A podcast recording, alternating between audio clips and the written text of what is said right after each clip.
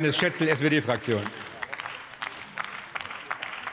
Herr Präsident, liebe Kolleginnen, liebe Kollegen! Erst einmal vielen Dank für diese Aktuelle Stunde, denn wir sprechen jetzt über die wohl wichtigste Infrastrukturmaßnahme dieses Jahrzehnts. Und wir sprechen heute über ein unglaubliches Tempo beim Glasfaserausbau. Und das Tempo ist so hoch, dass wir heute über die Antragssituation sprechen müssen, aber auch wollen. Über drei Milliarden Euro gebundene Mittel sprechen eine relativ klare Sprache. Das Graue Fleckenprogramm ist ein voller Erfolg.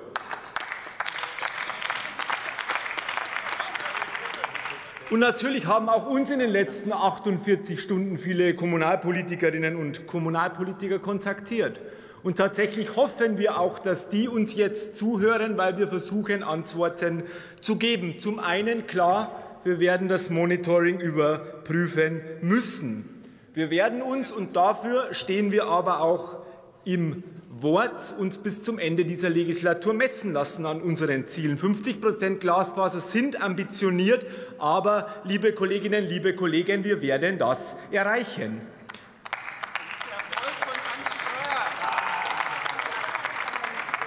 Wir stehen aber heute auch hier und ich hoffe, das beantwortet Ihre Fragen, um die Finanzierungssituationen noch mal zu überprüfen. Uns ist vollkommen klar, dass wir zum einen die Finanzmittel im nächsten Haushalt noch mal überprüfen und dass wir zum anderen aber auch gemeinsam mit dieser Koalition dafür sorgen werden, dass keine Förderlücke entsteht.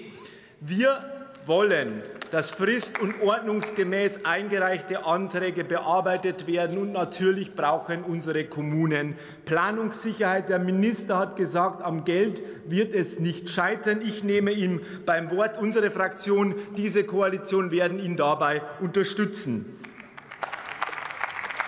Es lohnt sich natürlich aber auch in dieser Aktuellen Stunde ein Blick in die Vergangenheit. Und die aktuellen Antragszahlen sind vollkommen eindeutig. Unser Land hat über Jahre den Ausbau verschlafen. Noch immer beseitigen wir eine Aneinanderreihung von falschen Entscheidungen. Wir haben gefördert Kupfer gebaut, wir haben gefördert Koaxialkabel verlegt und das hat unserem Land geschadet. Natürlich führt das jetzt zu einem riesen Ausbaudruck. Wir haben in Kupfer und Koaxial investiert anstatt in Glasfaser. Wir werden das das jetzt ändern.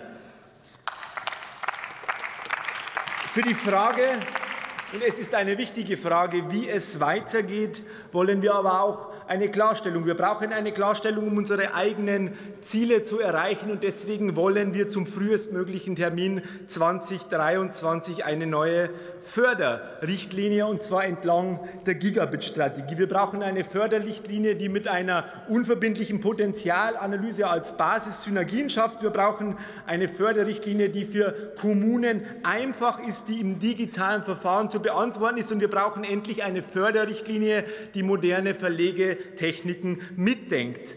Wir wissen, die Glasfaserkabel müssen meistens in die Erde. Wir wissen aber auch, und wir wollen das, dass wir sie nicht mehr alle auf 1,20 Meter Tiefe legen. Wir wissen, dass wir alternative Verlegemethoden brauchen. Moderne Verlegemethoden werden auch dabei helfen, dass wir zukünftige Programme kosteneffizienter gestalten können.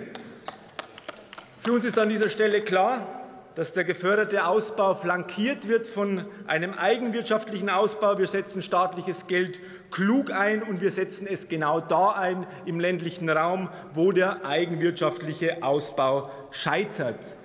Ich habe es, liebe Kolleginnen, liebe Kollegen, eingangs erwähnt. Es handelt sich aus meiner Sicht um die wichtigste Infrastrukturaufgabe dieses Jahrzehnts. Mit einem Jahr, mit einem besseren Monitoring, mit Planungssicherheit für Kommunen, mit Finanzmitteln des Bundes und mit Unterstützung der Länder werden wir in dieser Wahlperiode dafür sorgen, dass wir der Gigabit-Gesellschaft einen deutlichen Schritt näher kommen. Vielen Dank. Vielen Dank, Herr Kollege.